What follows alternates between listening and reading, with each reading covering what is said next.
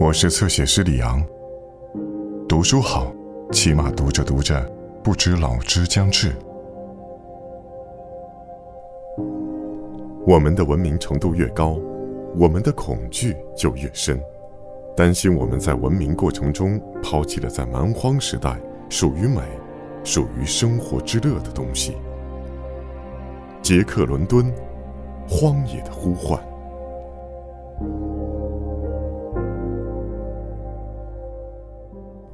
很遗憾，布克从不会读报纸，要不然他也就不会碰到那么多麻烦了。近来，去往北极探险的人们发现了一种黄色的贵重金属，船运和货运公司的人们立即把这令人振奋的消息大肆地刊登在报纸上，令整个欧洲都沸沸扬扬。于是，成千上万的人怀着发财的梦想，一批又一批的。涌向了北极地区。在那只有冰和雪构成的世界里，雪橇就是唯一的交通工具。而雪橇这种东西，需要体魄健壮的狗，既能当苦役，又能忍受得了冰寒。于是，沿着太平洋海岸，从布杰德湾到圣地亚哥港，所有体格强壮、长毛耐寒的狗。都受到了一场前所未有的威胁。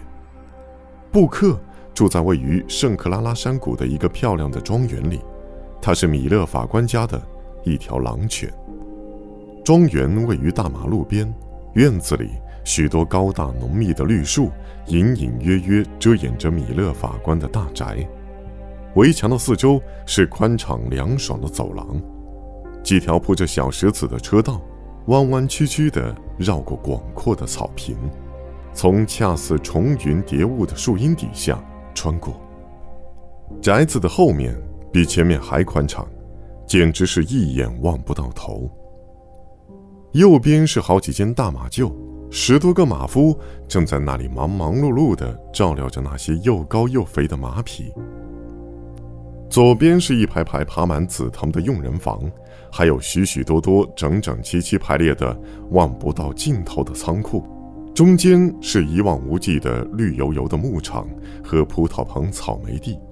角落处还有一口深井和喷水机。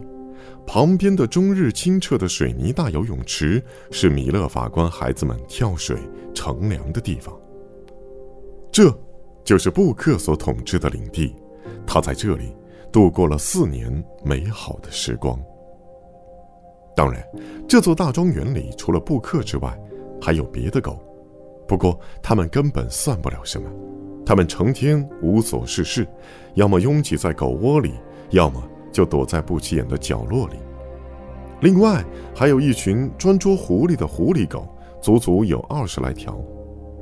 每当足不出户的日本狗土茨和墨西哥狗伊莎贝尔，在一大帮女仆们的扫把和拖布的武装掩护下，从窗口把头探出来，偷偷的四处张望时，他们便成群结队的跑过来，恶狠狠地冲着他俩叫，直到他俩发出受了惊吓的汪汪声，才得意洋洋地走开。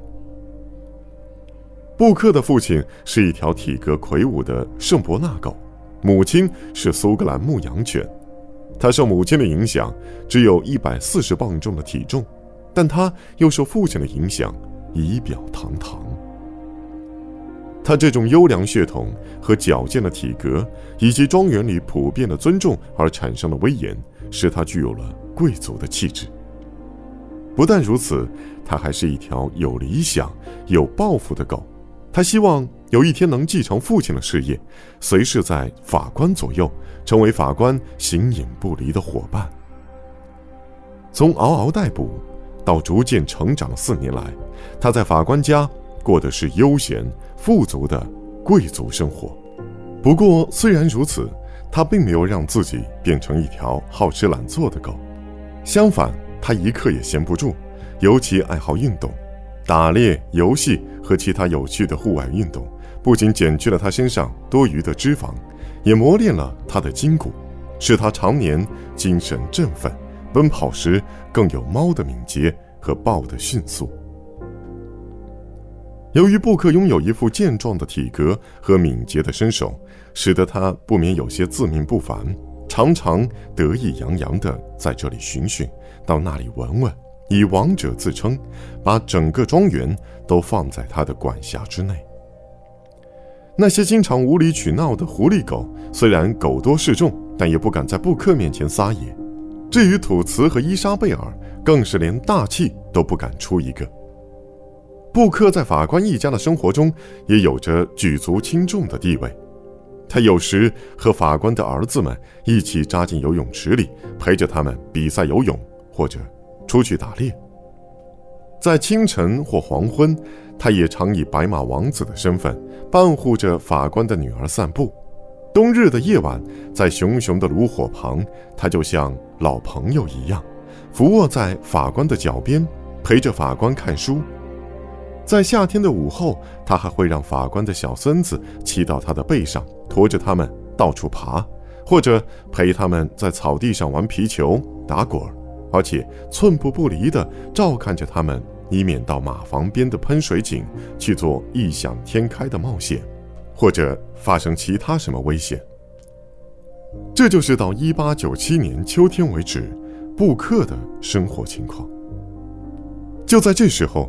由于克朗戴克发现金矿，引起了无数人疯狂的淘金热，冰天雪地的北极随即成了人们向往之地。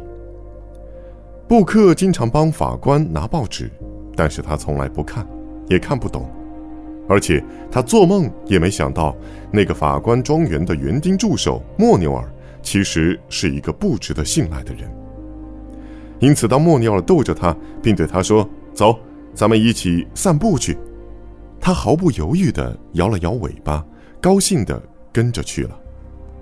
莫纽尔有个不好的嗜好，即赌博，而且还深信“赌酒必胜”的法则，于是注定他赌运不佳，一输再输，终于欠下了一屁股债。用园丁助手那微薄的工资，要养活老婆和几个孩子，已经很吃力了。哪里还有什么多余的钱还债呢？于是他便心生歹念，打起布克的主意来。那是一个大家都十分忙碌的晚上，法官去参加葡萄种植业协会会议，孩子们则忙于建立一个运动俱乐部。于是狡猾的莫纽尔瞅准了这个机会，偷偷带着布克穿过牧场，往一个叫做校园公园的火车站走。没人看见他们出去。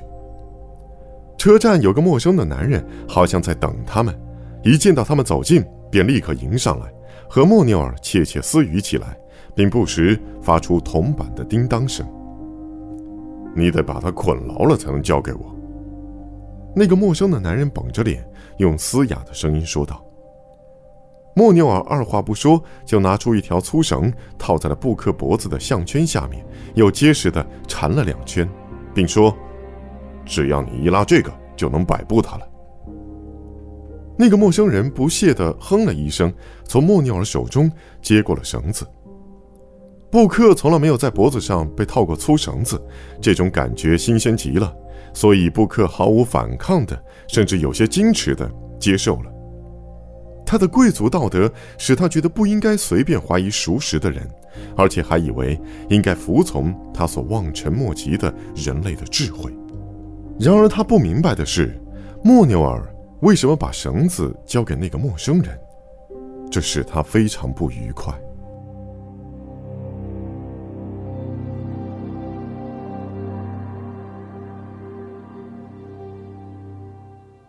更多精彩内容，请在新浪微博、微信公众号关注“侧写师李昂”。